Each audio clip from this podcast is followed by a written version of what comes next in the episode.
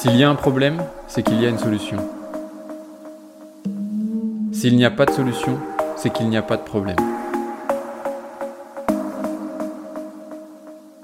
C'est à partir de cette phrase que se construit le quotidien d'un directeur de centre de profit.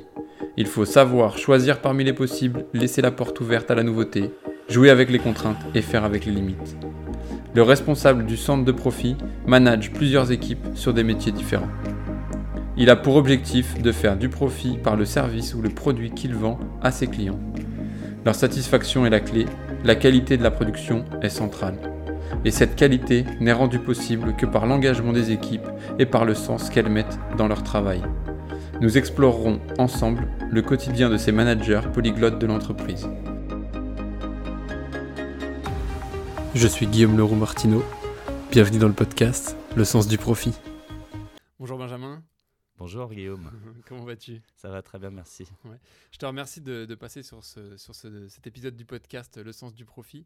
Euh, donc tu es Benjamin Rose. Euh, ce que je te propose, c'est de commencer par te présenter. Et après, on enchaînera. Donc toi, tu as choisi euh, de travailler sur trois cadrans, l'économique, le RH management et le marketing. Donc on va aborder ces sujets-là aujourd'hui.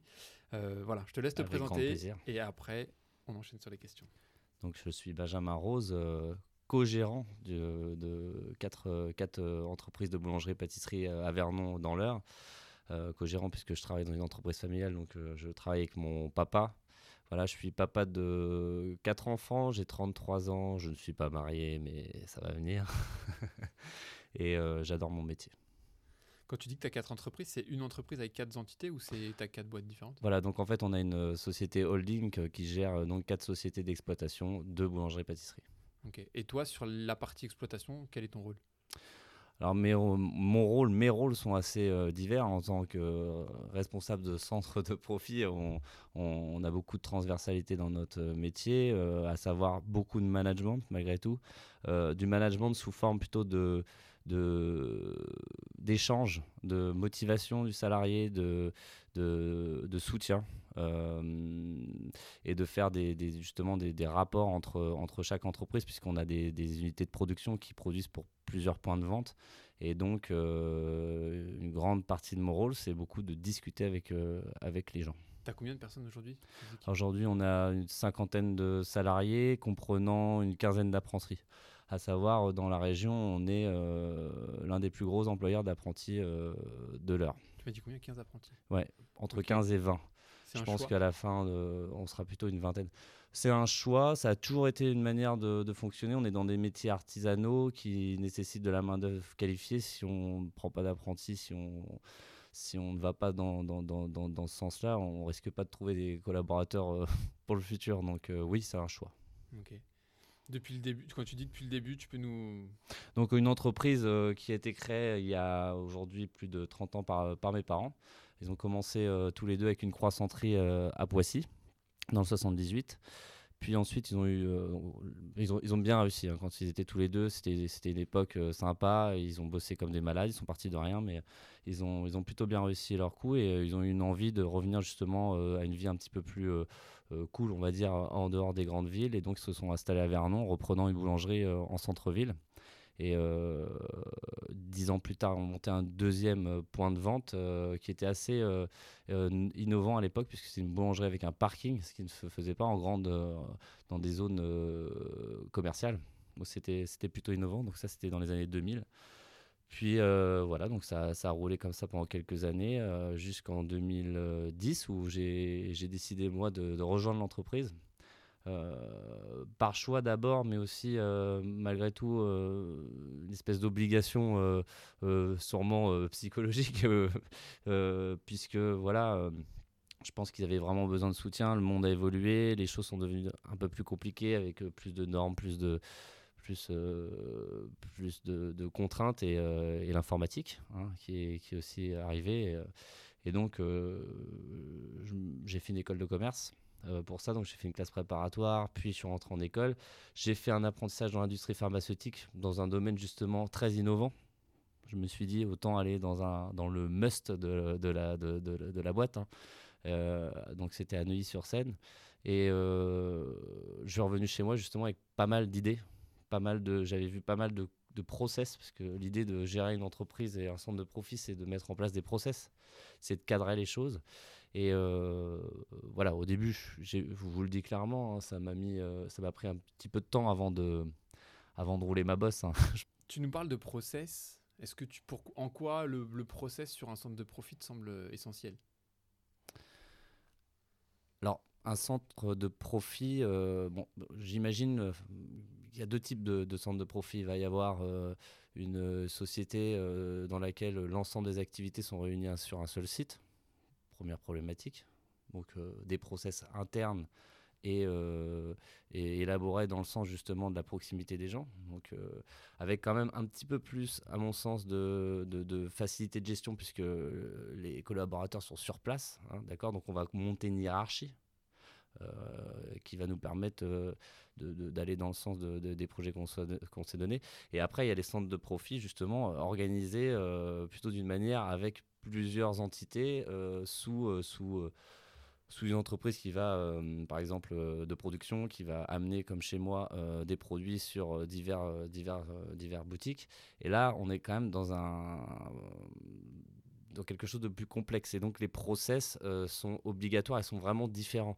On ne peut pas hiérarchiser une boulangerie avec, avec ses hommes et, ses femmes comme on peut, on, peut organiser et hiérarchiser euh, une manière de travailler plutôt intellectuelle dans le sens euh, voilà des gens de bureau euh, voilà donc le process a été important dans le sens de la logistique dans le sens de la communication comment on améliore la communication au 21e siècle? Est-ce qu'on continue à se, à se, donner des coups de téléphone? Est-ce qu'on se déplace en véhicule? Est-ce qu'on voilà, donc il faut créer des process, il faut s'informatiser, je, pense, c'est hyper important. Là, tu parles de la communication interne, du coup. La communication interne. Euh, après, des process euh, en termes de, de règlement intérieur, hein, ce qui vont euh, régir la vie de l'entreprise. Voilà. et puis évidemment, donner des responsabilités à chacun et, et, créer avec eux des procédures, des process pour, qui, pour mener à bien leur, leur, leur tâche quotidienne. Donc le process, euh, c'est une espèce de hiérarchie en fait euh, qui est euh, soit informatique, soit qui, n'est pas visible en soi. Hein. Le process, c'est quelque chose qui définit pour moi la vie d'une entreprise. C'est elle, est, elle, est, hiérarchisée, mais via justement des, des process qui sont invisibles. Ok. Le, on n'est pas l'usine. Donc, euh, il y a des choses visibles et des choses invisibles. Ok. Et ces, process invisibles, là, enfin, les process du coup que, on va dire, qui structurent la vie de l'entreprise et qui structurent le fonctionnement, euh, tes collaborateurs, là, pour venir sur le premier cadran RH, comment ils le vivent et comment toi tu les mets en place, comment tu les fais euh, accepter ces process quand il y a des évolutions, quand il y a des changements de normes, quand il y a je ne sais pas quoi. Enfin, Justement, je pense qu'on a beaucoup de travail à faire encore. Euh, bon, déjà, ce qu'il faut savoir, c'est qu'on est une entreprise avec peu de turnover. Donc, ce qui nous permet quand même justement d'avoir des process historiques. Hein, malgré tout, et, euh, et, des nouveaux, des, des process qu'on va mettre en place justement sur la gestion, euh, la gestion de commandes, par exemple, la gestion de commandes de clients extérieurs, des gens qui font du volume, comment on gère, on gère ses clients. Donc c'est là que l'outil informatique a été hyper important pour, pour le développement de, notre boîte. Si aujourd'hui on s'en sort, c'est parce que euh, justement on a été capable d'être innovant euh, sur la manière de procéder. Process informatique en utilisant des, logiciels euh, par exemple gratuits qui nous permettent d'échanger des informations, des ordres de production, des, des commandes de clients extérieurs. qui sont récupérés par telle personne hein, dans le process et puis qui sont ensuite rebalancés à l'unité de production par voie informatique aussi. c'est assez innovant, on voit très peu ça chez, les boulangers. Et, euh, justement, euh, j'ai l'occasion de faire des quelques entretiens d'embauche euh, en ce moment en personnel de production. Ils sont assez surpris justement qu'on fonctionne comme ça. quand ils ont travaillé dans des, entreprises, ils ont souvent eu l'occasion de se retrouver avec des commandes par téléphone, des commandes par papier, de, gérer leur planning à la main, etc. Et nous, on a essayé justement de mettre en, ordre des responsabilités avec des process informatiques et euh, que chacun puisse récupérer toutes ces informations euh, sur une interface, qu'elle soit euh, téléphone ou, ou, ou ordinateur. Toute l'entreprise est équipée d'ordinateurs d'ailleurs. Ok, et aujourd'hui, tes collaborateurs, justement, quand, ils quand tu les intègres, ils n'ont pas forcément cette culture-là. Tout à fait. Comment tu, comment tu, tu transmets cette culture d'entreprise, du coup? Bah, c'est assez simple puisque finalement, je pense que le process est tellement bon en soi dans le sens de l'économie et du gain de temps que finalement, euh, le, le, pas est franchi très simplement. Alors je dirais qu'aujourd'hui, par contre, effectivement, d'embaucher, là, se pose la question de l'âge. Parce que effectivement, quand on veut implanter un, process qui est un peu innovant, qui nécessite une compétence par exemple informatique, on ne peut pas le faire violemment. Euh, donc effectivement, aujourd'hui, je vais quand même avoir dans mon, mon recrutement euh, des questions autour de justement de la pratique de l'informatique, la pratique euh, de l'usage du téléphone. Est-ce que quelqu'un qui va demain devoir réceptionner un certain nombre d'informations via un téléphone ou via un ordinateur, il faut qu'il soit capable de le faire. Donc, il faut qu'il ait le téléphone qui corresponde ou que je lui fournisse. Il faut qu'il sache utiliser son téléphone, il faut qu'il sache utiliser l'ordinateur. Sinon, effectivement, ça devient quand même un peu compliqué et ça peut être pour moi aujourd'hui un frein à une embauche. Euh, au-delà de la compétence intrinsèque de la personne. Ce qui est dommage, mais ce qui, malgré tout, est une finalité hyper importante. Mettons, ouais, mettons qu'aujourd'hui, dans les compétences, la manipulation de l'outil informatique est une compétence un peu transversale que tout le monde devrait avoir dans tout, tout à fait. Quoi. Indépendamment, justement, tu parlais de l'âge, mais pour la blague, euh, moi je connais des jeunes qui sont pas très très bons non plus sur l'informatique et qui ne le voient pas encore peut-être assez comme une compétence nécessaire pour le travail. Quoi. Je suis d'accord. Maintenant, euh, on, on, parle de quand même de choses qui sont très basiques. Mais malgré tout, il y a quand même des collaborateurs qui, euh, qui, ont, qui, ont même pas encore de, de, téléphone, de smartphone. Mm. Donc moi, je vous, parle vraiment de choses assez basiques. Mm. Mais il y a plein de gens qui ne savent pas utiliser le simple, basique. Donc on va dire qu'un jeune aujourd'hui dans, la, dans, l'utilisation de mon process, même s'il n'est pas très bon en informatique, tant qu'il sait euh, ouvrir euh, un fichier, taper dedans, mm. Euh, importé ou voilà, enfin tant que ça reste euh, léger. Moi, j'ai cherché à faire quelque chose de très léger. J'avais déjà eu, euh, j'avais déjà fait une première vague. À un moment où j'ai voulu implanter mon, process informatique, tout simplement, je me suis confronté à un échec. J'ai subi un échec. si je vous en parle plus, c'était, si vous voulez, dans mes unités de production, les, tous les achats étaient régis par les chefs de production.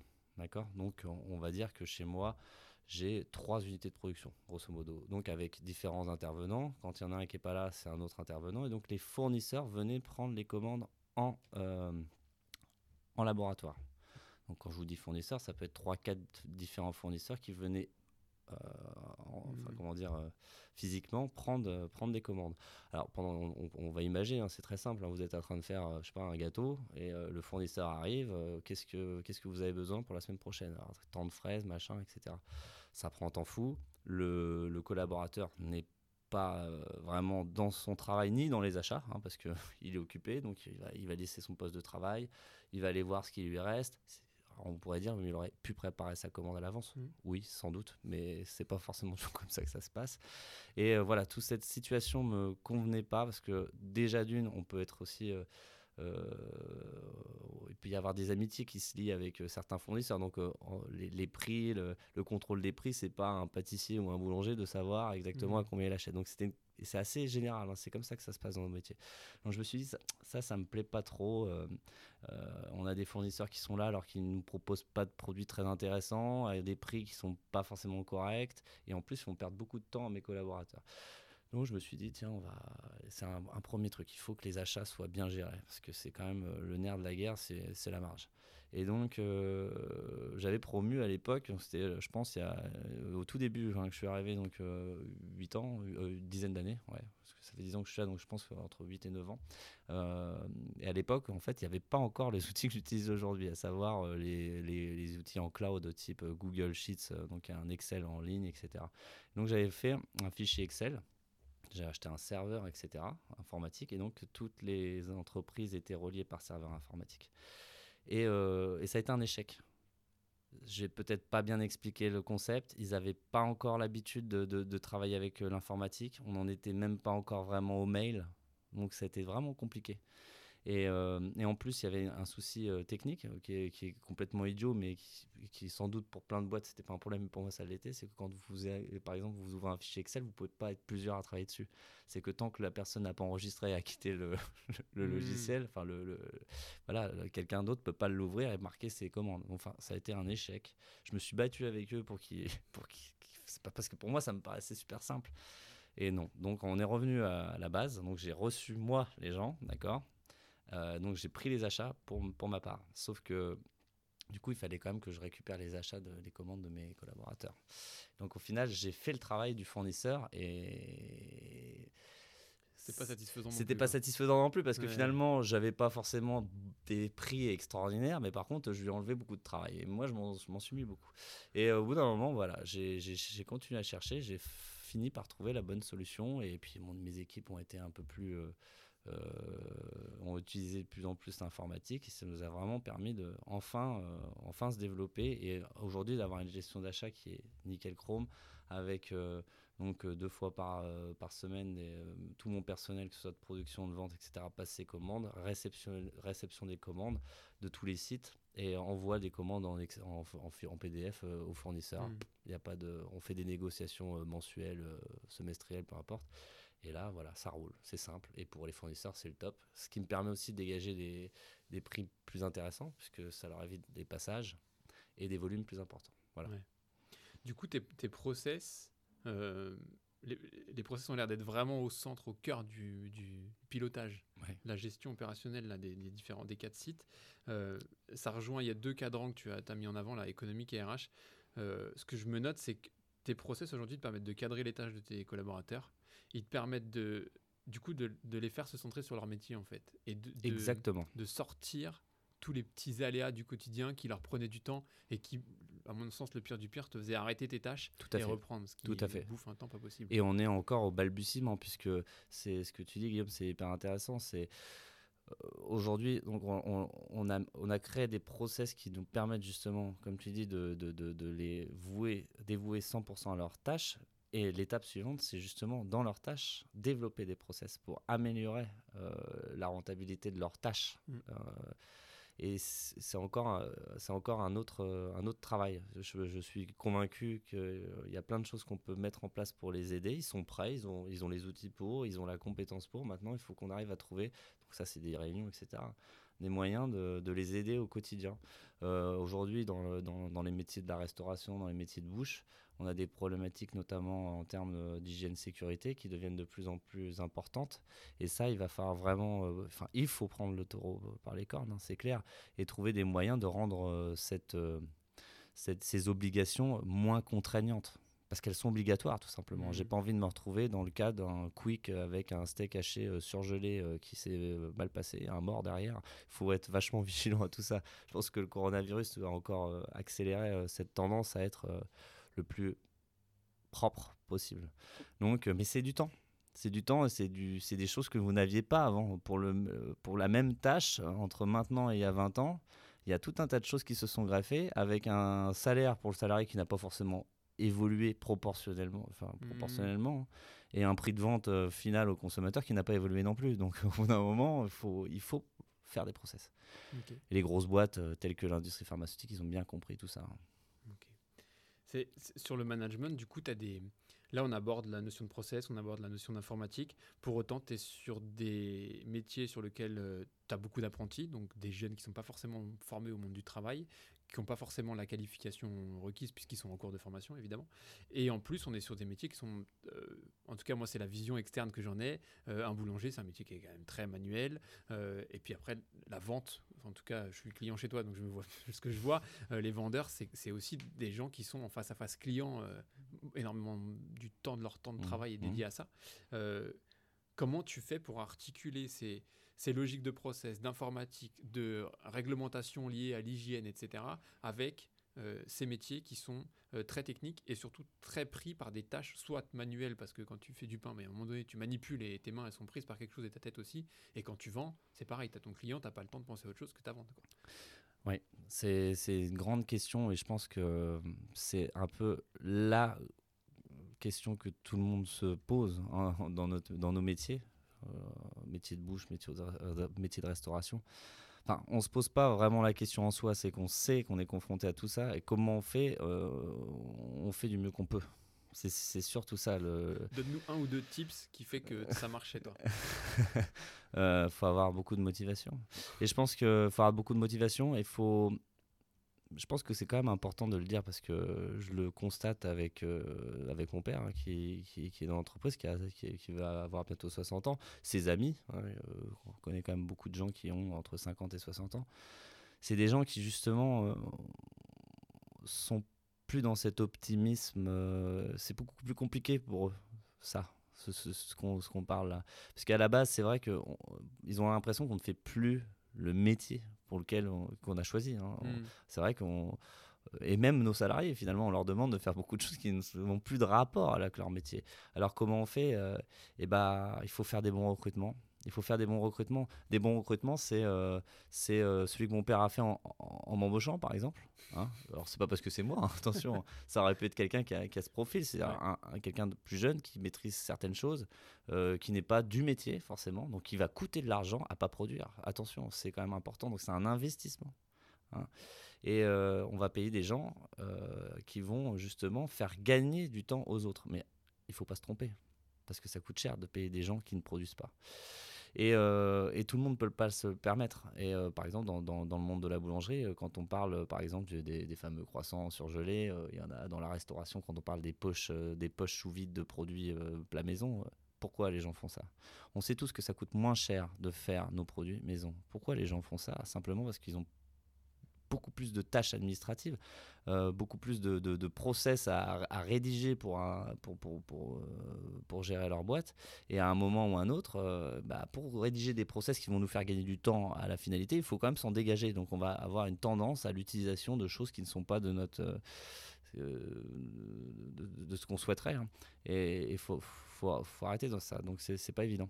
Je précise sur les cro- croissants surgelés que ici c'est pas le cas. Eh non, eh non, non, on fait nos croissants euh, maison. Eh, on, on peut encore se permettre. on se donne les moyens parce de. qu'ils ont fait le bon investissement, j'ai noté. Mais en bien sûr, on a fait le bon investissement. Donc en fait, c'est vachement lié à- au choix des, des personnes. Il faut avoir euh, dans ses effectifs, de manière générale, qu'on soit dans des métiers de bouche, etc., ou dans des métiers de production, il faut avoir quand même des têtes pensantes. Quel que soit le niveau de l'entreprise, il faut avoir des gens qui pensent au travail des autres, au leur et au travail des autres. Et il faut aujourd'hui dédier une partie de son temps de travail euh, à, à cette cause qui est de toute façon obligatoire. Donc voilà. Bon, tout ça, ça entraîne quand même aussi des choses qui, encore une fois, n'existaient pas auparavant. Je vais vous prendre un exemple euh, tout con. Avant, un, entrepreneur classique euh, avait un comptable. Maintenant, il a un comptable. Bon, il a toujours un expert comptable, ça c'est logique. Mais maintenant, il a un avocat, un avocat fiscaliste, un avocat social. Tout ça, c'est des coûts qui n'existaient pas. Mais si vous voulez réaliser votre travail dans les conditions légales, sans être embêté toutes les cinq minutes et en, étant serein, malheureusement, c'est un coût qu'il faut, qu'il faut mettre, qu'il faut, qu'il faut se payer. Ou se former à justement être meilleur dans ce domaine-là. Par exemple, moi j'adore ça. Enfin, j'adore ça dans le sens où je sais que si je maîtrise certaines choses, je vais pas avoir besoin de faire appel à ce genre de personnage qui te coûte 150 euros hors taxe de l'heure. Donc euh, là, tout, le monde ne peut pas le faire. Ça dépend quelle ambition on se donne à un moment ou à un autre. Soit on est un, un bon euh, producteur et euh, on a envie de monter sa boîte et du coup on a envie de le faire et, et on va y consacrer du temps et on va éviter d'avoir trop de main-d'œuvre et on va essayer de gagner de l'argent avec ce qu'on fait sans vouloir développer sa boîte. C'est quelque chose que je trouve formidable et euh, à la limite on n'a pas besoin toujours de développer. Soit on a envie de devenir chef d'entreprise en utilisant notre propre savoir-faire, ce qu'a fait mon père, c'est-à-dire qu'il était pâtissier, il a eu envie d'utiliser son savoir-faire pour monter des entreprises. Et là, à un moment ou à un autre, il faut, il faut, euh, il faut s'entourer, il faut apprendre, il faut se remettre en question, il faut se former à d'autres choses que notre métier de base.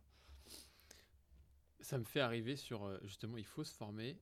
Je voulais revenir sur deux choses du coup par rapport à cette idée de formation, cette, ce volume d'apprentis là. Mhm. Euh, comment tu fais pour euh, enfin, moi j'en- recrute des apprentis aussi. C'est compliqué à trouver euh, l'apprenti qu'il te faut au moment où il faut parce qu'il y a des calendriers de formation, parce que les personnes ne correspondent pas forcément, etc. Enfin, de toute façon c'est un recrutement. Du coup, comment tu fais pour recruter des apprentis qui correspondent à au profil que tu cherches Comment tu les accompagnes? Et derrière, de manière, une deuxième question sur le recrutement, c'est qu'est-ce que tu vas chercher en priorité chez euh, les gens que tu recrutes, puisque on s'est dit il y a deux, il y a deux logiques. Il y a, il y a une logique métier. J'ai besoin que mon boulanger sache faire du pain, mais en vrai, s'il sait faire du pain, c'est pas aussi important, mais il y a quand même, c'est très important qu'il sache aussi euh, manipuler l'informatique. Vu l'équipe que tu as, j'imagine qu'il faut aussi qu'il s'intègre dans l'équipe, etc. Donc il y a plein de compétences qui me font dire euh, par moment, est-ce que la compétence, la, la... Enfin, je veux dire, un boulanger, à la limite, tu peux le former sur son savoir-faire, tu peux l'accompagner. Par contre, sur du savoir-être et sur d'autres trucs, où toi. C'est bien ce que tu dis, parce que euh, justement, ce qui est devenu très important, et on le constate tous, et je pense que tu le constates aussi hein, dans, ton métier, c'est que par rapport à avant, maintenant, on, on consacre énormément de temps justement au savoir-vivre, au savoir-être. Les gens déjà ont besoin d'être accompagnés, ils ont un, besoin, un sentiment, ils ont, besoin, enfin, ils ont besoin d'être euh, d'être valorisés constamment, ils ont besoin d'être rassurés constamment. Avant, si tu faisais pas ton boulot, euh, on te rentrait dans le chou et puis euh, voilà, tu te remettais en question ou tu te remettais pas en question. Maintenant, euh, si quelqu'un qui fait pas son boulot, tu peux plus agir comme ça. Alors tu peux, hein. par contre, si tu le fais, tu deviens un, patron, un manager que je ne veux pas être, c'est-à-dire un, manager à la dure, quoi. Je sais pas être ça. Moi, si demain euh, on me demande pour, parce que ça marche, hein, je, peux, je peux vous dire que il y a des mecs qui gèrent leur boîte en étant euh, des vrais cons, on va dire, euh, en pensant que de toute façon c'est comme ça que ça doit, ça doit être fait, ils feront comme ça, ok. Moi j'ai pas envie de gérer une boîte de cette manière-là. Alors peut-être que ça me coûte de l'argent et que j'en gagne moins et que je vais mettre plus de temps à accéder à ce que je souhaite, mais je l'aurais fait dans une logique qui me plaît à moi et euh, de pas me battre. On va pas se battre avec ses collaborateurs. avec- Après, tu as peu de turnover. C'est peut-être et en plus, lié à mais j'ai peu de turnover justement pour ça. Ça, Alors au final, c'est des gains de temps et c'est des gains de temps parce que finalement, ces, ces, ces managers-là ou ces, ou ces chefs d'entreprise-là, il, il faut qu'ils recherchent souvent des, des employés. Puis au bout d'un moment, l'image, elle, elle prend cher. Après, euh, la- alors le choix des apprentis, euh, non, dans notre métier, on a quand même une chance en ce moment, c'est que dans les métiers de bouche, on est quand même accompagné pas mal par les par tout ce qui est émission télévisée. dire, ouais. Et ça, c'est un super truc parce que finalement, on commence à avoir des difficultés à recruter. Et là, euh, ça, ça a vraiment rouvert le champ. On, est aussi, euh, on a aussi euh, bon, la chance de bénéficier quand même d'une relance de l'apprentissage cette année. Donc, ça. Financièrement, on se pose un petit peu moins de questions aussi, parce qu'un apprenti, ça, ça coûte, mais c'est pas. c'est Je veux dire, ça, ça fait quand même du boulot. Ils font du boulot. Il faut, faut, faut leur consacrer du temps, certes, mais ça fait du boulot. Après, bah, de toute façon, c'est comme tout collaborateur. Un apprenti, ça a une période d'essai. hein. Si ça va pas, bah, au revoir. C'est comme ça. Et puis, euh, je pense que justement, quand on est un patron euh, euh, humain, on va en faire quelque chose de ces jeunes. Si on a un patron à l'ancienne, ce qui marchait très bien à l'époque et qui a permis d'avoir euh, des éléments, par exemple, que j'ai chez moi qui ont été, euh, qui, qui ont, qui ont fait des, app- des apprentissages à, à coups de coup de pied dans le cul. hein. C'est- c'est- c'est- je le dis crûment, mais c'est la vérité. Aujourd'hui, c'est impensable. Euh, bah oui, maintenant, il faut prendre beaucoup de temps à les accompagner, à leur dire que c'est bien. Voilà. Mais ça marche pas moins bien qu'avant, en fait. En vrai, ça marche. Les, les gens ont sûrement changé, mais les résultats, ils sont peut-être toujours aussi bons qu'avant, sauf que. Ouais, ouais, ouais, oui. Après, euh, après tu as l'apprenti qui a 18 ans et tu as l'apprenti qui est sous couvert de ses parents, qui est, qui est mineur. Et là, euh, bah, des fois, tu as un peu l'impression d'embaucher le parent et pas d'embaucher l'apprenti.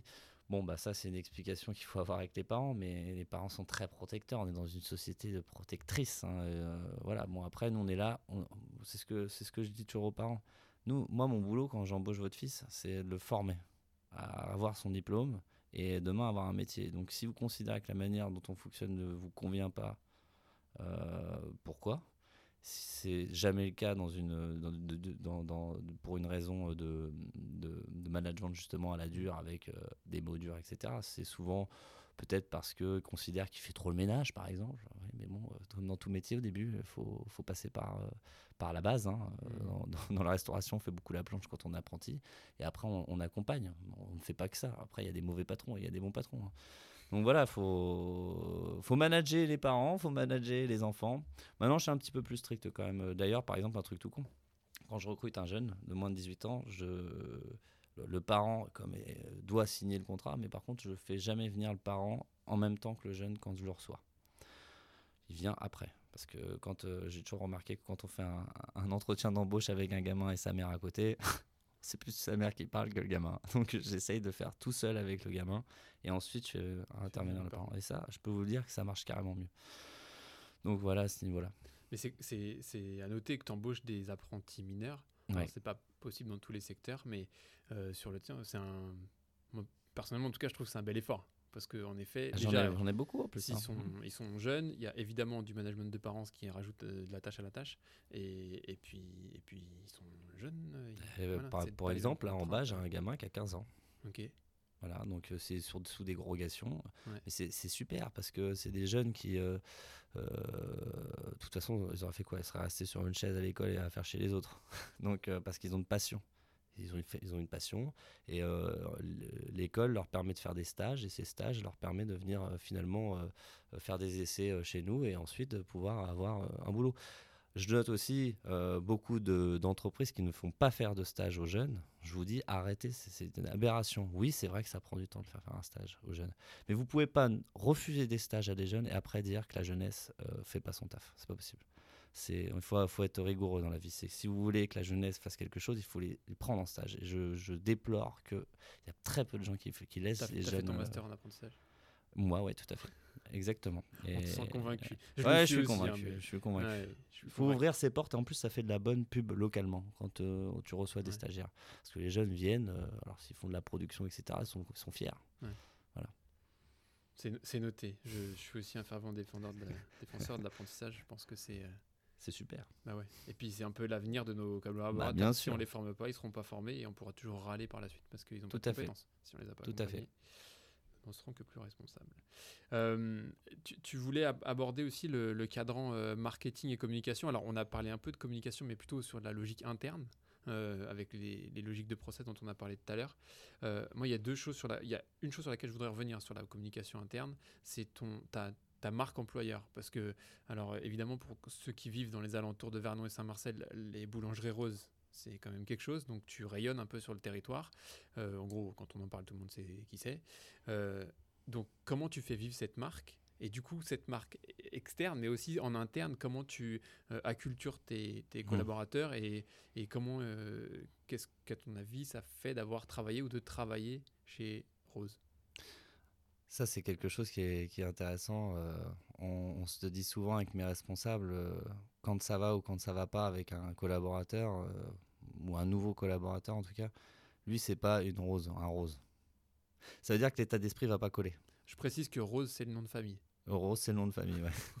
Et euh, on se dit, ça, c'est pas un rose, c'est pas une rose. C'est- quelqu'un qui va pas s'inclure dans notre famille. Famille d'ensemble. hein. Donc, on est une avec famille. avec Parce que je considère vraiment qu'on est une famille. Euh, nous, on laisse pas en galère nos collaborateurs. S'ils ont besoin de quelque chose, on va toujours essayer de faire euh, ce qu'il faut. On se dispute aussi. hein, on se dispute. Voilà. On a des quelques conflits des fois, moi-même avec, euh, avec certains. euh, des conflits qu'on peut d'extérieur considérer comme des conflits peut-être de gamins à certains moments. Mais c'est comme ça. hein, euh, voilà. C'est la vie d'une famille. C'est la vie d'une famille. Donc je pense que c'est déjà. Bon, il y, a- il y a quand même 50 personnes, 50 personnes ayant chacun, euh, on va dire en moyenne, un enfant.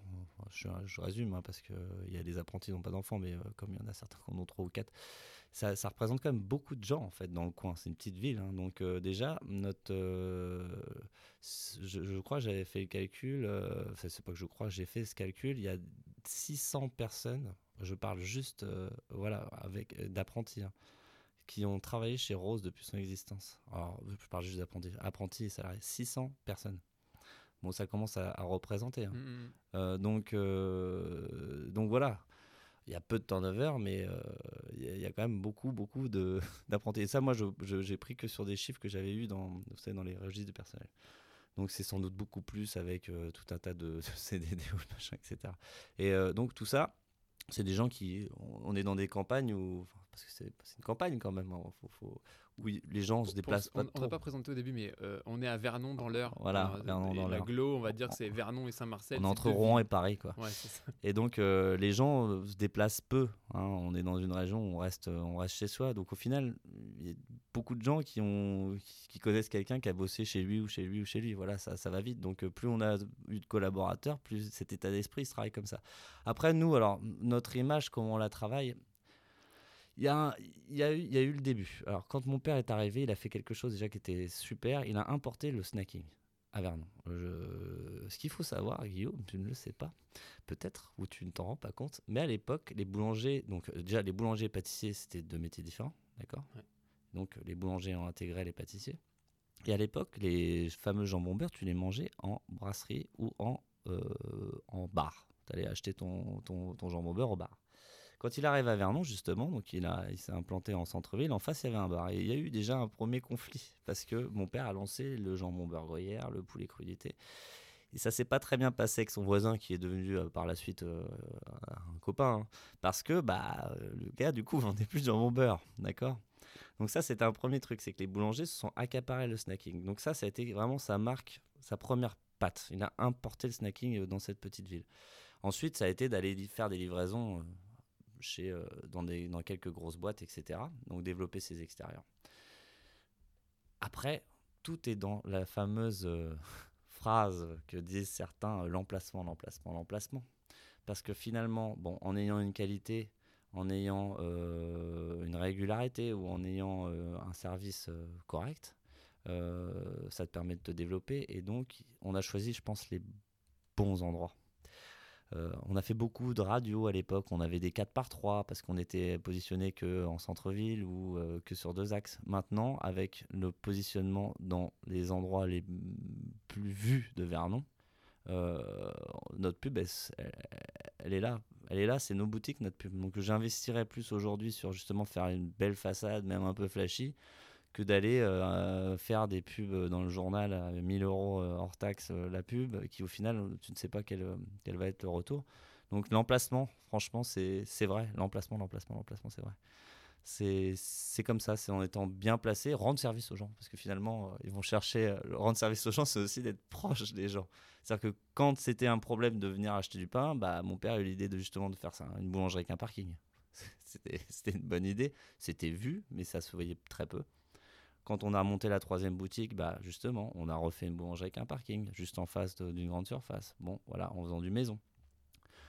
Et là, par exemple, la prochaine boutique qu'on va ouvrir, justement, on va dans une zone qui est dépourvue de pain. Donc on va encore rendre service. Donc au final, on devient incontournable. C'est-à-dire que même si tu m'aimes pas, à un moment ou à un autre, peut-être que tu es obligé de venir acheter du pain chez moi. ah mais je note, c'est marrant cette, logique de se dire euh, l'emplacement il est important euh, parce que en fait, tu facilites la vie aux gens. Ouais. C'est pas juste d'avoir un emplacement parce que tu es bien placé, mais en fait, le bien placé, il est au regard du service que tu rends, au-delà du produit que tu vends, en fait. Tout à fait. C'est comme ça euh, que je vois les choses. Tu rends ce service. Parce que tu, effectivement, tu peux être super bien vu, mais si tu es en haut d'une colline et qu'on ne peut pas y accéder, ça sert à rien. Après, euh, dans mon métier, il y a des chaînes qui commencent à se développer et eux, justement, alors, l'emplacement est hyper important, mais ils sont tellement euh, dans une autre, euh, ils sont dans une autre dynamique, c'est le prix. Et là, le prix, à la limite, oh, tu, le constates aussi toi-même. Il y a des endroits où tu, il y a certains qui s'installent, tu dis mais c'est pas là qu'il faudrait se mettre. Mais c'est pas grave. Le prix va les faire venir. Hmm.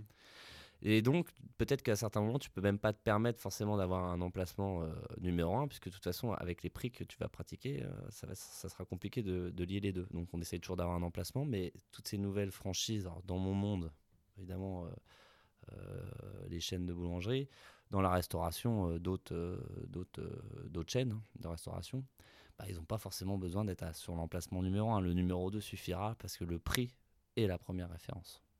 Ok c'est hyper intéressant. Donc en fait, en termes de communication, toi tu utilises évidemment les, façades de tes boutiques, puisque bah, tu es sur des lieux de passage. Oui, tout à fait. En tout cas, pour les, même la quatrième qui va ouvrir, elle, serait, elle est quand même sur un gros. Oui, elle est sur un passage. Et elle n'est pas loin d'un lycée, si je ne me trompe pas. Euh, du coup, est-ce qu'en termes de com, euh, et, du coup, alors du marketing, je ne sais, sais, pas si on peut parler de marketing sur la bouffe, là, sur ce que tu proposes, mais euh, est-ce que tu adaptes ton, ton produit en fonction de ta boutique, par exemple? Est-ce que tu vends la même chose dans les quatre boutiques? Est-ce que l'emplacement fait que tu vends la même chose ou, pas la même chose? Est-ce que euh, tu as une typologie de client qui est différente? Est-ce que la nourriture que tu proposes, euh, c'est la même qualité en fonction de... Voilà. Comment... Euh, parce que là, on, va, on, je pas, on parle de marketing sur le produit, mais ouais, tu, voilà. je comprends ce que tu veux dire.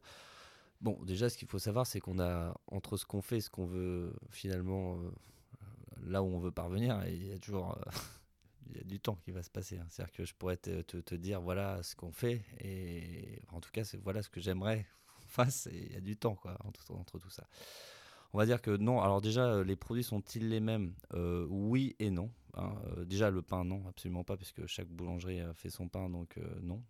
les pains sont pas les mêmes puisque c'est la pâte du boulanger, donc on utilise quand même les mêmes matières premières, mais c'est pas la même finalité. En produit, il y a certains produits qui sont les mêmes, effectivement, mais d'autres non aussi, parce que j'ai deux unités de production en pâtisserie. Tout ce qui est snacking, c'est le même partout. Sauf évidemment en fonction de certains endroits, par exemple une boulangerie située en face de Leclerc, ou là où il y a un flux de passage, beaucoup d'ouvriers, hein, beaucoup d'ouvriers, moins de gens de bureau justement. On, va peut-être promouvoir des choses un peu plus, on va dire, comment on pourrait dire, gourmandes D'accord? Donc euh, c'est là qu'on se rend compte, par exemple, euh, ici, qu'on euh, va pouvoir vendre des panini, raclettes, des, choses un peu plus gourmandes, voilà, hein, qui ne marcheront absolument pas en centre-ville, où on est sur une clientèle plutôt de, gens de bureau, banquiers, commerçants, commerçantes, qui vont aller chercher plutôt des salades, des choses un peu plus fines. Hein. donc on essaye d'adapter. Ça ne veut pas dire qu'on n'essaye pas de temps en temps de balancer certains autres produits. Et, euh, et puis il faut penser aussi au conditionnement. Alors ça veut dire quoi? Ça veut dire qu'il y a beaucoup de gens maintenant qui prennent et qui, qui, vont manger au bureau. Bah, il, faut, il faut y penser à tout ça. Il faut se dire est-ce que, est-ce que c'est pratique pour la personne de manger ce, produit à tel endroit? Voilà. on n'a pas encore réussi à, résoudre tous ces problèmes. Hein. Il faut, faut, faut, y penser, mais effectivement, euh, en, fonction de, en fonction aussi de ton parking, en fonction de ton emplacement. Par exemple, euh, sur une boulangerie en face de Leclerc, là, on, peut faire le tour du parking. Donc, on peut imaginer euh, un développement de drive, ce qui n'est pas du tout le cas sur mon autre boutique où il n'y a pas, il y a qu'un parking, mais on ne pourra jamais faire le tour. Donc, on n'est pas sur les mêmes offres. On ne va pas apporter la même, service. le même service. Hein. et c'est vrai que chaque boutique a quand même son profil voilà, un, truc tout con. Quand on, quand on va à Saint-Marcel, pour, pour, les gens qui sachent, Saint-Marcel, il n'y a pas vraiment en soi de centre-ville. Le, centre-ville est en fait lié à la, grande surface qui est en plein milieu de cette ville, qui est une ville à pouvoir d'achat important, malgré tout. Et donc, euh, qui va consommer comme un, une clientèle de centre-ville. Il y a de l'argent, un peu plus d'argent. Euh, sur les extérieurs de ville, comme euh, donc Leclerc, donc sur cette zone commerciale, on n'est pas sur les mêmes profils. C'est plus des jeunes, comme je vous dis, c'est plus des ouvriers, des, salariés euh, euh, euh, d'industrie qui vont pas mettre des sommes folles pour manger le midi. Voilà, donc ils sont sur, un autre profil. Donc on adapte quand même effectivement nos, nos produits aussi. Les cartes sont pas les mêmes sur les... non, pas tout à fait. Par exemple, mes gammes sont pas les mêmes. Euh, mes gammes sont pas les mêmes. Je vais avoir une gamme plus courte de pain bio euh, ici euh, par rapport à d'autres boutiques. Ici, ici, on est pour le coup au Leclerc. Là. Exactement. Exactement. Ça marche un peu sur le principe de Decathlon. parce que j'ai quand même appris pas mal de choses avec ma femme que j'ai embauchée pendant 4, 4 ans et donc qui sortait de chez Decathlon. Ce qu'il faut savoir, c'est que Decathlon peut avoir un petit, moyen, grand. Et en fonction de l'emplacement, donc qu'il soit petit, moyen, grand, le rayon est le même. Il y a 20 produits. Si c'est grand, il y a les 20. Si c'est moyen, il y a les 15. Si c'est les petits, il n'y en a que 5. Ils sont très forts, Decathlon. Il y a beaucoup de choses à apprendre de sociétés comme ça. Ouais. Je cherche à interroger un directeur de Decathlon si ah, quelqu'un en connaît je un. Peux je peux peut-être t'aider. Allez, on va se mettre d'accord, on va échanger. Euh, ce, que, ce que je note quand même, ce qui est assez drôle, c'est que à la base, euh, tu, tu te présentes comme en gros, je gère quatre boulangeries. En fait, dans ce que j'entends, le pain, qui est le premier truc auquel on pense quand on dit boulangerie, il n'est pas hyper présent dans le discours. En fait, ta, dimension gestion, elle est quand même. Euh, tu fais beaucoup de management avec des compétences qui sortent un peu du technico-technique du pain. Euh, il y a toute, cette histoire de, où je m'implante, comment je m'implante, quel service j'ai, et du coup toute l'innovation que je mets derrière, parce que, euh, alors c'est sûr qu'on n'est pas chez Tesla en termes d'innovation, mais n'empêche que quand tu fais, tu parles de l'import du snacking, de, il faut que je réfléchisse à mon emplacement pour apporter un nouveau service, bah, en local dans une petite ville, c'est une, une, forme d'innovation. Quand on est euh, sur le conditionnement, alors ce midi on a mangé des box qui sont quand même, euh, c'est de l'innovation en termes de rendu de service. Tu peux partir avec ta nourriture sans t'en mettre plein la voiture parce qu'elle est dans un carton qui est pratique, qui est simple à ouvrir, etc. Comment tu arrives à lier encore aujourd'hui, euh, là tu vas ouvrir la quatrième boutique, comment tu fais le lien entre ma baguette qui est, je ne sais pas ce que ça représente sur ton chiffre d'affaires, mais en tout cas, quand on se dit boulangerie, ça doit, pour les gens, c'est ce qui apparaît mhm. dans leur tête. Euh, et donc, quand on est boulangerie, comment tu fais le lien entre toutes les innovations auxquelles tu dois penser, toutes les logiques sur lesquelles tu dois t'inscrire en termes de management, de, de, réglementation, etc. Et en même temps, En vrai. Le, Tu vends du pain. Ouais, je vends du pain. Il y a, il y a 15 ans, quand tu allais chez McDo, tu achetais un Big Mac, c'est tout. Il y avait quoi? Il y avait euh, le Big Mac, euh, il y avait euh, le, cheeseburger, euh, le coca et trois desserts. Euh, Aujourd'hui, tu vas chez McDo, tu as 50 sortes de produits, euh, le wrap, euh, la salade, euh, voilà. Donc le produit d'appel, finalement, euh, c'est la baguette pour nous. hein. Mais malheureusement, on n'en vend plus comme on en vendait avant. Euh, pourquoi? Parce que je te l'ai dit tout à l'heure, euh, tout le monde fait tout aujourd'hui. hein. Tout le monde fait tout. Les restaurateurs font euh, des choses qui étaient faites par les traiteurs avant. Les traiteurs font de la restauration, font de la pâtisserie, font ceci, cela. Donc il y a quand même un, un gros micmac dans tout ça. Donc quand on ne se fait pas aujourd'hui forcément plaisir en développant, il faut quand même dire la vérité. hein. Moi, je préférais être sur une base peut-être beaucoup plus simple du métier d'être boulanger, de vendre euh, une dizaine de produits de boulangerie, euh, six, produits de pâtisserie, euh, enfin de, viennoiserie, et puis avoir quelques sandwichs. On peut plus faire ça.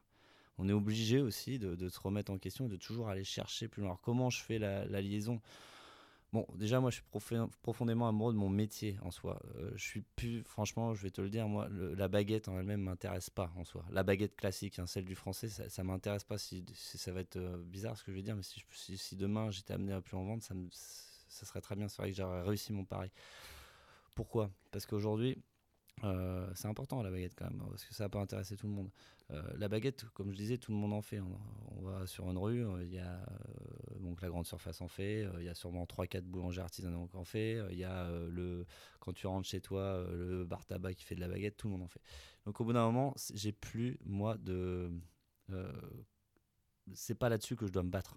Moi, je dois me battre sur autre chose. Alors, en concernant le pain, par exemple, c'est de développer le- le- les, les pains bio d'aller sur de la baguette de tradition en premier lieu. Euh, ça, ça a sauvé quand même la boulangerie. Ça a clairement sauvé la boulangerie. hein. Euh, parce que c'est difficile à faire. Tu peux pas la, faire comme ça. hein. Et après, du, coup, des pains spéciaux, bio, etc. Il faut, aller chercher des produits plus techniques. Mais tout ça, euh, finalement, c'est des investissements, c'est du temps, c'est- il faut une main-d'œuvre qui, qui a disparu. Parce que malgré tout, euh, de, se remettre à faire des pains avec de levain, euh, des mélanges de farine, euh, alors qu'il y a 10 ans, on utilisait des sacs et puis on, balançait ça dans un pétrin avec de la flotte et tout fonctionnait. Il a fallu, moi, j'ai voulu remettre tout ça en question. Alors attention, il y en a qui ont toujours gardé ce- ces systèmes. hein, il y a surtout encore beaucoup de boulangers qui travaillent en mix, mais il faut que ça change tout ça. C'est aussi la manière dont moi j'ai réussi à remonter mon, image de boulangerie. Et depuis que j'ai lancé le pain bio, j'ai vraiment relancé la boulangerie. Mais je vends pas plus de baguettes forcément qu'avant. hein. Donc, ouais, euh, quand je dis baguette, c'est le pain en général. voilà. C'est vraiment que. donc en fait, il y, a- il y a des produits, à un moment, il faut, faut les tuer. Mais c'est pas forcément par plaisir. C'était bien. C'était c'était bien de. Mais tu comprends aussi que euh, j'ai regardé une courbe qui est hyper intéressante. Euh, chacun, dans son métier, doit à un moment ou à un autre euh, regarder son, son produit phare et regarder son évolution. hein. Euh, par exemple, la baguette, les gens pourront dire ce qu'ils veulent. Ils sont toujours en train de dire Ouais, mais avant, je la payais tant, tant, tant, tant. Regardez les courbes, c'est disponible sur Internet. Ça fait 10 ans que les boulangers n'ont pas augmenté le prix de leur pain, baguette. Imaginez-vous votre produit d'appel, le produit qui, à la base, vous rapporte de l'argent, ça fait 10 ans que vous n'avez- pas augmenté, à 1 ou 2 centimes près. Et tout ce qui a augmenté en 10 ans. Donc au bout d'un moment, voilà, euh, ce produit d'appel euh, devient est un produit d'appel, c'est sûr, pour la grande distribution, quand ils vont la vendre 30 ou 40. Mais, mais chez nous, ça, ça se perd. C'est plus vraiment un produit d'appel. L'appel, ça va être rendre du service aux gens pour qu'ils viennent acheter ma baguette. C'est que je vais devoir trouver d'autres subterfuges pour que les gens viennent acheter ma baguette à moi. Voilà. Parce que de toute façon, dans tous les cas, je suis, je suis obligé d'avoir un boulanger qui soit là parce qu'il va me faire mon stacking, etc. Mais j'aimerais vendre que des baguettes, ça serait super. Donc en fait, euh, voilà, il y, a- il y a beaucoup d'industriels euh, qui s'accaparent des, des produits euh, artisanaux et qui finalement nous mettent vraiment en difficulté. Bon, Ça- et du coup, euh, je reviens juste sur McDo parce que c'est pas pour leur faire de la pub ou à l'inverse, justement. C'est pour démontrer qu'au final, et pour rassurer aussi les petits entrepreneurs, regardez-les, regardez-les évoluer. Est-ce que vous croyez qu'ils sont heureux d'avoir autant de gammes, de produits et tout un tas de trucs compliqués alors qu'avant c'était les rois du pétrole en vendant trois sandwichs? On est dans un monde où il faut toujours se décarcasser aujourd'hui pour gagner de l'argent. Ouais, J'imagine que ça a toujours été comme ça. En effet.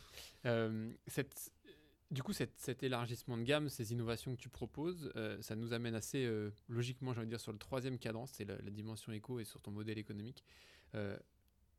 Aujourd'hui, là, tu me dis, voilà, moi, c'est boulangerie, mais c'est mon produit d'appel, mais en fait, c'est pas par cette porte-là forcément que rentrent mes clients. Il faut que j'offre d'autres services pour que ma baguette, qui a, dans le prix n'a pas augmenté, de toute façon, euh, c'est plus la vache à lait que c'était.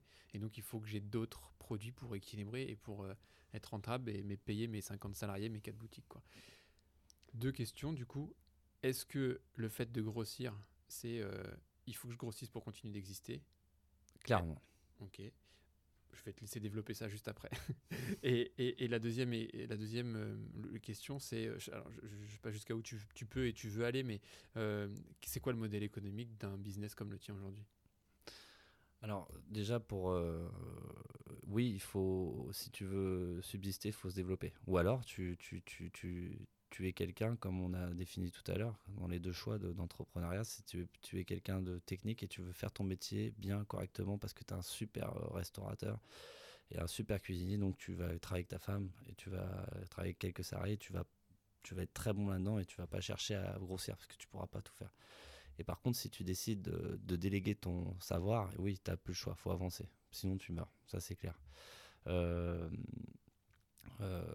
donc le, le- le- le modèle économique, il est aussi, euh, il est aussi lié aussi aux emplacements. Quand tu es, quand t'es, euh, boulanger à Paris, euh, dans une même rue, tu en as 4-5, tu peux faire du monoproduit. hein, parce que chez toi, on va trouver le pain, chez lui, on va trouver la pâtisserie. Ici, les gens veulent tout. Les gens veulent retrouver des choses quand ils... les gens voyagent, ils veulent retrouver des trucs à l'américaine, des bagels, des machins. Donc il faut que tu incorpores ça. Donc euh, euh, si on revient à la question de base, euh, Est-ce qu'il faut que tu grossisses pour continuer d'exister? Euh, bien sûr, il faut, il faut grossir. Alors, il y a, y a deux choses. Tu m'aurais posé la question il y a 10 ans, je t'aurais dit ouais, je vais monter plein de boîtes, euh, etc.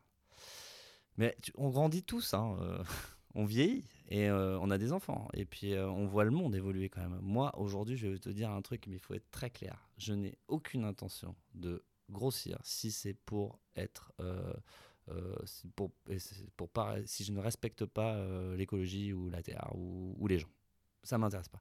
Ça sert à quoi finalement? À quel moment, si, si, si, à 50 ou 60 ans, je regarde derrière moi et je me dis, ouais, c'est bien, euh, t'as fait tout ça, mais au final, t'as écrasé des gens ou, ou t'as pas été propre ou t'as pas fait bien ton boulot, franchement, j'ai aucun intérêt. Voilà. Il y aura une limite à un On moment. peut euh, préciser ton âge actuel pour que. 33 Voilà. il y, aura une limite à un moment ou à un autre. Donc euh, je pense que il y a 10 ans, j'étais beaucoup moins regardant de ça. Quand on est jeune, on est égoïste. hein. Faut... Et c'est normal. Il faut pas s'en vouloir d'être égoïste quand on est jeune. Je suis tombé sur un. On a discuté avec un, un jeune justement en, en recrutement euh, et on a évoqué ce sujet. euh, parce qu'il me disait, je suis un- je me, des fois, je suis un peu égoïste. euh. Je lui ai dit, mais putain, t'as 24 ans. Si t'es pas égoïste maintenant, tu sauras jamais. C'est bien. Sois égoïste. Mais à un moment, il va falloir que tu ne le sois plus. Mais c'est normal que tu sois égoïste. Tu penses à toi, tu te construis. Quand tu te construis, tu ne peux être qu'égoïste. Si tu commences à, dès 18 ans, regarder à droite, à gauche, non. Il faut quand même un certain égoïsme. C'est logique, c'est la vie. Même s'il faut le cadrer. Donc, euh, grossir, oui. Par contre, la contrainte, je me rends compte aujourd'hui, j'ai quand même, avec cette, cette, euh, c'est- c'est- c'est- cette génération euh, Y, Z, ça repart, ça repart à A après. Il y a quand même quelque chose qu'il faut que les gens s- sachent, euh, ceux qui ne sont pas du tout dans le business, dans le commerce, dans ce qu'ils veulent. C'est quand même vachement compliqué de travailler avec ces gens-là. Ils sont, ils sont super gentils. Ils sont super gentils, franchement. euh. Mais ils ont un plafond de verre au-dessus de la tête, les nouvelles générations. On leur en vend pas du rêve à aucun moment. À, aucun à quel moment on vend du rêve à un jeune aujourd'hui? Il a un plafond de verre. Il sait que de toute façon, euh, limite, s'il gagne 1500 balles, il est bien. Est-ce que est-ce qu'un jeune aujourd'hui qui fait par exemple un métier de cuistot ou un métier de en tout cas c'est pas général est-ce qu'il pense qu'un jour il va très bien gagner sa vie? Franchement. Bah malheureusement le rêve il est un peu tué en ce moment. Il est un peu tué pour tous ces jeunes. Faut quand même être euh, véritable. Même les, gamins qui font des écoles de commerce des écoles d'ingénieurs. Je veux dire aujourd'hui euh, il n'y a pas de rêve quoi donc ils ont moins envie, ils ont envie de vivre. Donc il faut travailler avec ces gens-là. Donc on travaille avec ces gens-là. Moi je suis inquiet parce que je ne sais pas comment je vais les conduire. Je sais que ça va être plus lent. Donc il faut se calmer, il faut, faut faire les choses bien. Il ne faut pas vouloir aller trop vite. Sinon, bah, toute ta qualité va, se barrer. Enfin, ça va être. euh, et si tu es quelqu'un qui. Moi, tu vois, par exemple, je vais te prendre un exemple tout con. On a eu un mois de vacances là. Enfin, il y a eu, les deux mois de vacances où il a fallu que je fasse partir mes 50 salariés en vacances les uns après les autres. Mais j'étais terrifié à certains moments. Il y a des trucs qu'on a sortis en produit. J'étais pas content de nous. Mais qu'est-ce que tu voulais que je fasse? Je peux pas tout faire moi-même. Parce que, bah voilà, il y a moins de monde, on est ouvert, on peut pas se permettre de fermer, euh, et bah il faut sortir les produits. Alors on peut pas dire, on va pas tout foutre à la poubelle, c'est pas possible. Il y a des trucs, j'étais pas content. Et bah faut prendre son mal en patience et faut essayer de faire en sorte que l'année prochaine, on passe les vacances un peu plus sereinement. Et avec cette génération, ils sont quand même moins attentifs à leur travail. Eux, ils, ils essayent justement de, de être cool. Parce que de toute façon, comme ils n'ont pas le salaire, ou qu'ils ne l'auront pas, ou qu'ils n'ont pas l'ambition, parce qu'on leur a pas suscité qu'ils pouvaient réussir, et- alors qu'ils peuvent, hein, mais bon, c'est compliqué quand même, bah, ils vont pas en plus se faire du mauvais sang. On est bien d'accord, c'est humain. C'est hein? normal. Et voilà. donné, quand t'as pas de perspective, Bah oui, parce tu, que prends, tu prends le truc au, au jour le jour et on verra Et bien. après, on peut pas reprocher aux jeunes de pas ouvrir la télé, mais à à quel moment il faut pas et regardez pas la télé. Je suis d'accord. Je, je reboucle sur ma question initiale, Ouais. sur le modèle économique. Euh, Je réponds pas aux questions en fait. tu- c'est normal, c'est le jeu. Euh, ouais, sur, le mod- sur ton modèle économique, aujourd'hui, t'as- sur tes 3 à 4 boutiques, euh, co- comment, tu, comment tu fonctionnes? C'est quoi ton. Je sais pas, co- comment, il est construit ce modèle économique? Comment tu le. Quels sont les produits phares euh, Comment tu les mets en avant? Est-ce que tu as une saisonnalité sur ton, sur ton business? Est-ce que. euh, comment tu adaptes tout ça? Bon, de manière générale, dans nos métiers, il y a quand même des produits phares euh, qui sont connus et reconnus de tous. hein. Donc voilà, on, a déjà cette, cette, cette base qui est à peu près la même pour tout le monde. Euh, nous, peut-être le plus, c'est qu'on a des grosses boutiques. C'est des grosses euh, boulangeries en termes de taille, Ouais. hein, ce qui n'est pas forcément toujours euh, bien parce que faut quand même les, faut les, faut les gérer, faut les nettoyer, faut les. hein. Euh, un exemple tout con, euh, si on va par- parler vite fait de chiffres, euh, une boulangerie en moyenne en France fait 300 000 euros de chiffre d'affaires. Un peu moins, moins même.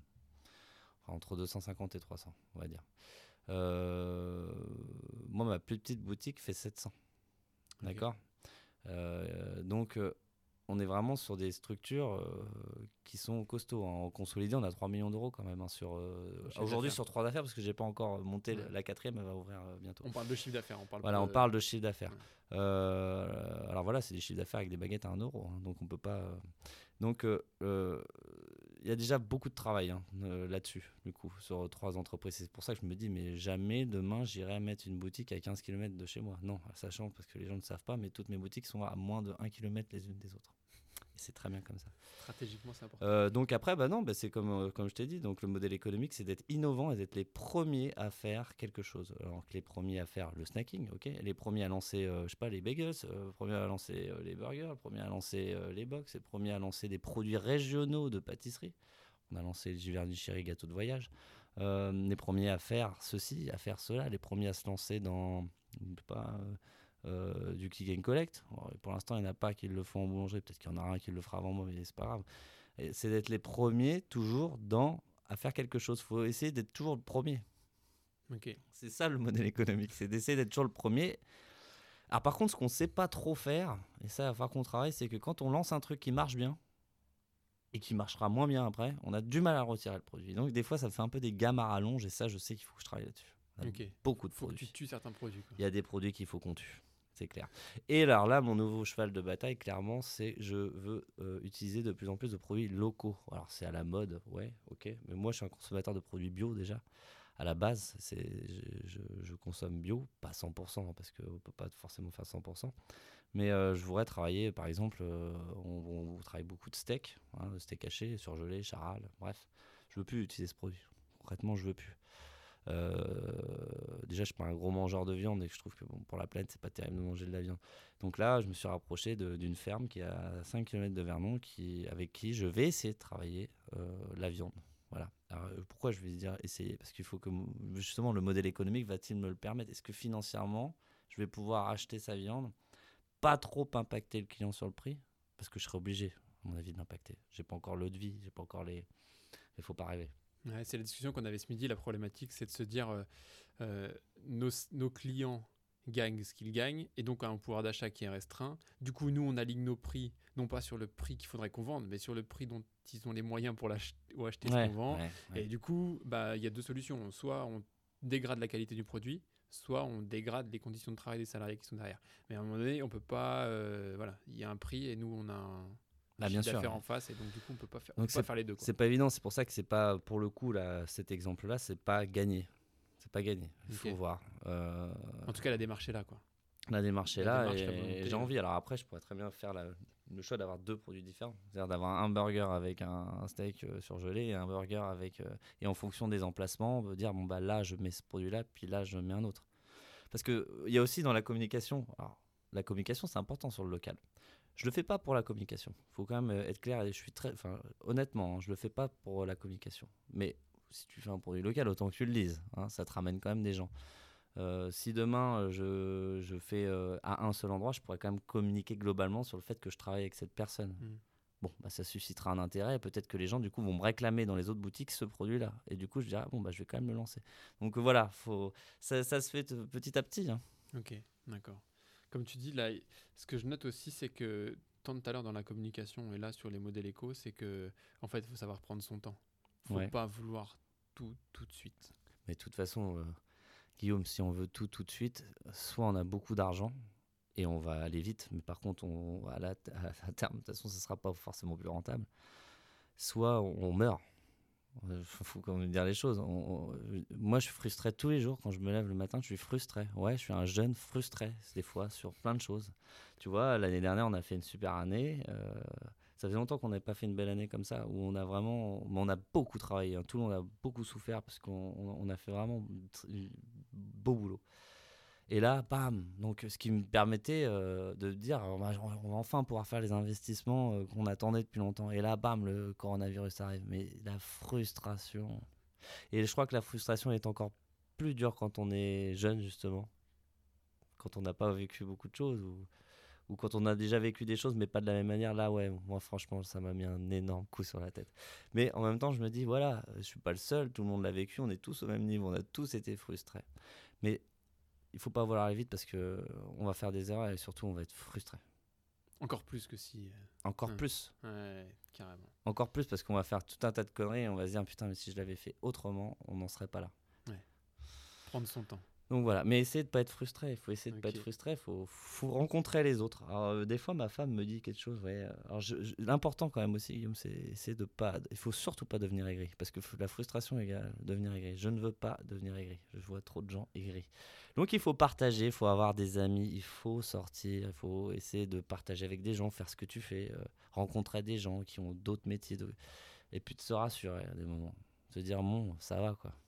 Ça va. En Ça vrai, va. ça va. ok. Euh, pour, euh, pour conclure, là, ça fait, j'avais dit une heure, évidemment, on a dépassé. Euh, J'ai pl- plusieurs questions là par lesquelles j'aime bien terminer. Justement, quand tu parles de sortir, d'avoir des amis, etc., c'est ma première question, c'est ton passe-temps extra-professionnel. Comment, comment tu gères ton extra-pro? Parce que tu es un directeur de centre de profit, certes, mais tu es aussi en plus entrepreneur, donc tu as un peu cette double casquette. Euh, alors déjà, moi, je, je ne suis que directeur de centre de profit. J'ai du mal à pas penser au boulot quand j'y suis pas, mais c'est pas mon argent que j'ai mis dans la boîte. quoi. Euh, toi, tu as les deux. Comment tu fais à un moment donné pour couper Et du coup, qu'est-ce que tu fais pour couper? Euh, Moi, je suis un gros fêtard. Je le savais, mais je Alors, l'ai pas dit. en fait. Je suis un, je suis un- alors j'aime bien, enfin j'aime, j'aime bien le dire parce que c'est la vérité en fait. Donc euh, euh, je suis assez euh, un fêtard. Donc en fait, ce qui est pas, ce qui, ce qui des fois pose aussi des petits, pro- un petit peu de problème à la maison parce que j'ai quand même quatre gamins aussi. Donc euh, entre le fait d'avoir du travail, les enfants, euh, les problèmes de boulot et j'aime bien recevoir mes amis souvent. Ou- voilà. Donc euh, bah, c'est chacun à sa à sa façon de, de, de, voir les choses. Alors par contre, on- encore une fois, on grandit, euh, ça fait pas très longtemps, ça fait quelques mois maintenant, je me suis mis vraiment au sport. J'ai trouvé mon truc, ça y est, je fais du fitness via euh, une application parce que c'est le plus simple pour moi, c'est de le faire avant, le matin, avant de partir au travail. Euh, allé à la piscine, c'est ça qui m'a lancé aussi. Donc comme la piscine a été fermée, je, je- j'ai- il a fallu que je continue parce que la piscine, ça m'a vraiment, euh, franchement, euh, j'adorais, ça m'a vraiment permis de. Donc du coup, je me suis mis à faire cette application pour pas perdre le rythme. Du coup, je vais pouvoir refaire de la piscine. Et donc voilà, c'est c'est les sortir, faire du sport, je pense que c'est hyper important. Maintenant, je- moi, je demande à mes potes de faire du sport. Alors, par contre, je suis pas, faudrait me voir, je suis pas, je suis pas tout, tout maigre. hein. Justement, quand on fait, quand on fait la fête, il faut faire du sport. Parce que sinon, C'est le- c'est l'obligation. sinon, bah voilà, faut compenser. hein. Pour se faire plaisir, il faut, il faut se donner les moyens, donc il faut faire du sport. Euh, et puis, euh, et puis la famille, enfin, la famille évidemment. Ouais, oui, j'imagine. Mais par contre, tu vois, je suis pas quelqu'un, euh, je suis pas shopping, euh, dépenser de l'argent dans des trucs. je suis pas comme ça futile, non. Ouais. Moi, j'aime bien acheter de la bonne bouffe. Et j'aime bien parler avec les gens. C'est ça, j'aime bien parler avec les gens en ville. Je vais voir mes commerçants, parler avec les gens. Voilà. Parler avec toi, par exemple. par exemple. Ok. Je, je précise que la piscine que je dirigeais avant est à 500 mètres de la boulangerie Rose Voilà. du Leclerc. C'est pour ça qu'ils font beaucoup de piscines, les gens. Ça. Euh, Est-ce que tout à l'heure tu parlais des outils informatiques, etc. Est-ce que toi tu as un outil perso? Alors on entend l'outil et l'appli pour le fitness. Est-ce que tu as des trucs, euh, un outil, un outil ou une appli perso que tu utilises au quotidien? Et Ouais. qui pourrait être intéressant à partager? Euh, Apple Music. Pourquoi intéressant? Parce que la musique, c'est la vie. hein. C'est avec ça que tu, tu, te, tu, tu, tu te vides la tête. Apple Music. Ouais, Ok, voilà, bon, moi c'est parce que j'ai un téléphone, euh, j'ai pas un Android, mais après c'est Oui, oui, oui. Spotify. Il faut utiliser très souvent. Je précise son- que le podcast est dispo sur Apple Podcast et en plus sur Spotify. Voilà, donc ouais, celle-là. Ok, Voilà. très bien. Est-ce que tu as, est-ce que tu as une routine? Alors là, tu nous disais que tu faisais du sport avant de partir au boulot. Ouais. Est-ce que tu as d'autres routines dans ta journée qui rythment un peu et qui. Euh, J'aime bien boire des cafés. C'est hyper important. C'est la pause? Ouais, non, vraiment? Ah ouais, ouais, Ouais. ouais, ouais. C'est vraiment. euh, J'aime bien boire le café le matin avec un confrère euh, qui est euh, en centre-ville. Voilà, donc euh, voilà. Je fais le tour des boulangeries. J'aime bien boire le café avec mes salariés. Ouais. Et ça, ouais, boire des cafés, j'aime bien. Ok. Bah, comme, comme on disait tout à l'heure, une partie de mon travail, c'est aussi de, de discuter avec les gens, de les Ouais. motiver. Donc euh, autour d'un bon café, c'est bien. Mais pas trop, parce qu'au bout d'un moment, ça, Ouais, faut ça monte à la tête. Ouais, ça. et euh, alors, l'innovation, ça fait un peu partie de ton ADN. J'ai vraiment cette sensation-là. Là, euh, après une, une heure de discussion, il y a beaucoup de choses qui reviennent sur, ce- sur ce- cet axe-là. Mais du coup, euh, comment tu progresses? Tu- On a entendu que tu discutais avec les gens, que tu es une source d'inspiration. Est-ce que tu as d'autres d'autres axes, enfin d'autres moyens d'aller chercher de la progression? Est-ce que tu te formes? Est-ce que tu lis? Est-ce que tu regardes des vidéos sur YouTube? Est-ce que Énormément, euh, énormément par le téléphone, ouais. Franchement. ouais, tu Ouais, lis ouais. ou Ouais, je, je lis par le téléphone. J'utilise beaucoup de. J'aime bien les. euh, c'est un truc tout con, mais euh, j'aime bien euh, être dans mon lit et puis me renseigner sur un phénomène et puis d'aller vraiment dans le fond du truc. Donc je le lis. hein. Après, est-ce que je suis un lecteur de, de journaux? Non, sincèrement non. Faut Ok. pas dire ça. Je pense qu'on m'en a trop fait lire quand j'étais à l'école et que ça m'a. Non. Non, puis j'aime bien cibler les sujets que je connais pas justement et, et je trouve que enfin beaucoup passe par la culture finalement. Dans, dans la réussite ou dans la réussite c'est, c'est, ça se fait pas tout seul ça se fait avec les autres. Et si tu sais pas discuter avec les autres tu, tu réussiras jamais. Ouais. ou alors tu seras pas et il faut avoir des sujets de conversation. Et d'avoir des sujets de conversation c'est d'avoir la culture générale plus ou moins approfondie. L'important c'est de connaître que quelque chose existe. Après que vous sachiez exactement la finalité de telle ou telle chose c'est pas grave. L'important c'est pas possible.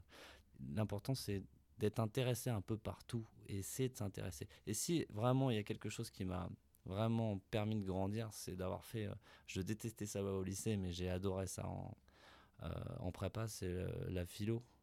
La philo, vraiment. Mais la vraie philo, hein, et l'économie évidemment. C'est des sujets, philo économie, sont assez liés finalement. On s'en rend pas compte, mais quand on fait des études pour, on, rend- on le voit c'est des sujets qui vous permettent de, de développer sa, sa, sa- sa- sa- sa curiosité. Il faut être curieux de tout, de tout. Voilà. Et même si on, ne peut pas se rappeler de tout, si on est curieux de tout, on pourra jamais se rappeler de tout. C'est pas possible. Ouais. Mais l'important c'est de savoir. Ouais, je sais que. Ouais, ouais, ouais, j'ai vu que. Oui, je connais, mais je ne sais pas. euh, tu peux m'en dire plus. Voilà, d'être intéressé aux gens, Ouais, la de curiosité. s'intéresser aux gens. Dans 5 ans, on se revoit là sur cette table. Déjà, je sais pas si ça sera encore là, mais. euh, Neuf c'est- enfants. C'est c'est quoi, c'est, euh, c'est quoi le projet? Bah écoute, euh, dans 5 ans, si tout se passe bien, ce que j'aimerais, c'est que tous les problèmes d'organisation, de logistique auxquels, je, enfin, auxquels on est confronté déjà soient réglés, hein, ça serait bien. Euh, que mes boutiques tournent, les quatre, correctement. Peut-être que mes un ou deux autres projets de boutiques qui sont localisés, au moins une, se soit passé ou se, soit en cours de, de se passer. Et peut-être après, bah, si tout ça, ça va, euh, peut-être une diversification d'activité. Moi, j'aimerais un jour diversifier mon activité. Alors, ça serait par euh, soit une idée, parce que j'ai des idées sur d'autres projets, hein, euh, vraiment des trucs, des fois peut-être un peu libéraux ou pas, ou et- pas tout seul, le faire peut-être avec des gens à qui j'ai confiance et, et faire une expérience, une aventure autre. Ok. Très Ouais. bien. Euh, je, je- je voudrais finir par ça, parce que j'ai noté trois trucs qui me paraissent vraiment importants. C'est marrant parce que ça reboucle, ça revient souvent en fait dans ton discours. C'est euh, t'es t'es frustré, ça tu l'as dit plusieurs fois, et la frustration c'est quelque chose d'important, mais à se demander presque si c'est pas un moteur en fait, ou si c'est pas le signe de, du frein que tu te mets pour pouvoir avancer sereinement. Il y a Ouais. vraiment une espèce d'équilibre là que tu qu'on dirait que tu, tu trouves entre entre j'ai envie de développer, j'ai envie d'initier de nouvelles choses, et en même temps, il faut que je prenne le temps parce que sinon, je vais dans le mur. De toute façon, euh, tout est une question aussi d'argent dans la vie. hein. À un moment ou à un autre, tu peux pas. euh, c'est comme quand tu veux t'acheter une maison et qu'il faut que tu attendes avant de pouvoir le faire parce que le banquier t'a dit non. hein. Ou quand tu veux refaire ta salle de bain parce que tu en as ras le bol, mais que bah, c'est pas tout de suite, donc tu es frustré. hein. Et ben l'entreprise, c'est pareil. Tu peux pas tout faire. Encore une fois, à moins que tu aies crédit euh, 100%, tu peux y aller, euh, mais tu feras pas quelque chose de bien. Je pense que tu fais des choses plus sérieuses et peut-être mieux dans une difficulté. En tout cas, ce que je sais et ce que j'aurais appris euh, dans cette entreprise, parce que euh, malgré tout, c'est une entreprise dans laquelle j'exerce. hein, on est, on est, on est. euh, L'entreprise, c'est un support pour soi. Enfin, ça n'est qu'un support dans tous les cas. C'est aussi une, une question euh, financière aussi. On ne peut Ouais, pas sûr. faire n'importe quoi. Donc, il faut, faut le faire dans la mesure. Si on veut être à long terme, il faut, faut savoir prendre des risques, mais se limiter. Ok. Je note aussi que la curiosité et l'innovation, je pense qu'il y a aussi évidemment un lien là-dedans, mais c'est quelque chose qui revient beaucoup dans ton discours. Euh, je trouve que ces trois, euh, ces trois choses en tout cas qui me parlent et sur la direction de centre de profit, c'est quelque chose des choses qui me paraissent être euh, importantes. Il faut être curieux pour voir ce qui se passe ailleurs. Euh, il faut innover parce que sinon, comme tu dis, ça va être compliqué de maintenir le modèle. Et puis en même temps, bah ouais, il y a des contraintes, ça, il faut faire avec parce que voilà. Et si ça génère de la frustration, bah bienvenue dans la vie quoi. Exactement. Ça. Eh ben super, merci beaucoup Benjamin. Bah, merci je Guillaume. te remercie pour cette grosseur de d'échange et, euh, et je te dis à très bientôt. À très bientôt. Si vous êtes encore là, merci et bravo d'avoir suivi l'ensemble de cet épisode. Partagez ce podcast à un maximum de personnes, mettez 5 étoiles sur Apple Podcasts, Spotify, Deezer ou votre appli de podcast préféré, avec un super commentaire s'il vous plaît. Retrouvez-moi sur Instagram ou Medium. Merci à tous et à bientôt pour un nouvel épisode.